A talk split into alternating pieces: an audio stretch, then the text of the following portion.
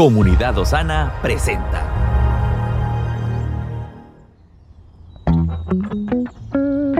Cada día tiene su propio afán. Pero también hay nuevas misericordias que disfrutar.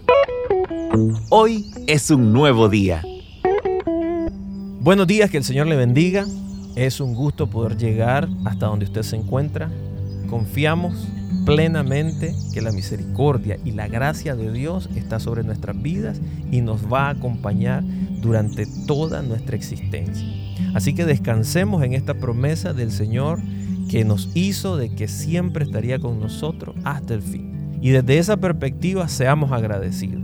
Hoy es un buen día para compartir un mensaje de salvación con aquellos amigos y familiares que sabemos que están atravesando momentos difíciles. Nosotros como comunidad queremos poner a su disposición todos estos recursos que creemos que pueden ser de bendición para alguien. Así que suscríbase a este canal, active la campanita para poder recibir todas las notificaciones de cada uno de nuestros podcasts y de esa manera también podernos conectar sobre esa meditación que necesitamos hacer a diario, sobre cómo el Señor interviene en nuestras vidas. Hoy quiero compartir con usted una meditación que lleva a pensar y a cuestionarnos.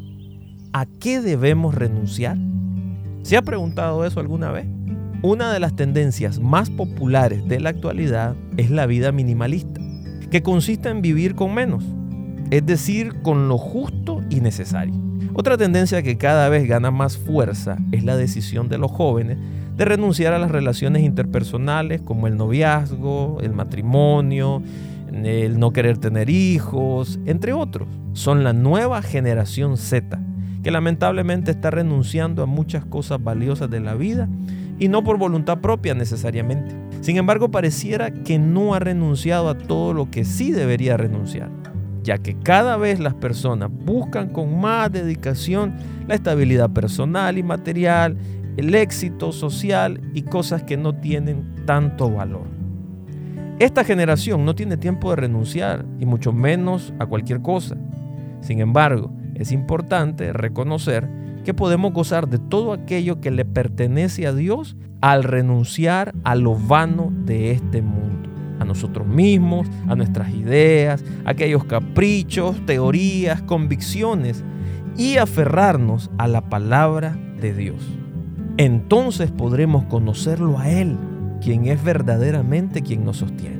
En el boxeo, cuanto más relaja el cuerpo el boxeador, más precisos serán sus golpes, porque necesita eliminar la fuerza innecesaria para dar un buen golpe. De la misma manera, podremos concentrarnos en el poder de Dios si dejamos de resistir. Así como quitamos del árbol lo que está seco para que dé buenos frutos, eliminemos de nuestras vidas aquellas acciones que no corresponden a la voluntad de Dios.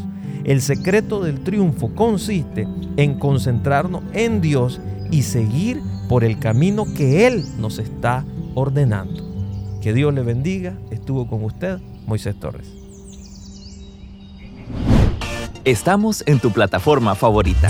Recuerda que puedes escucharnos en Spotify, Apple Podcast, Amazon Music y Google Podcast.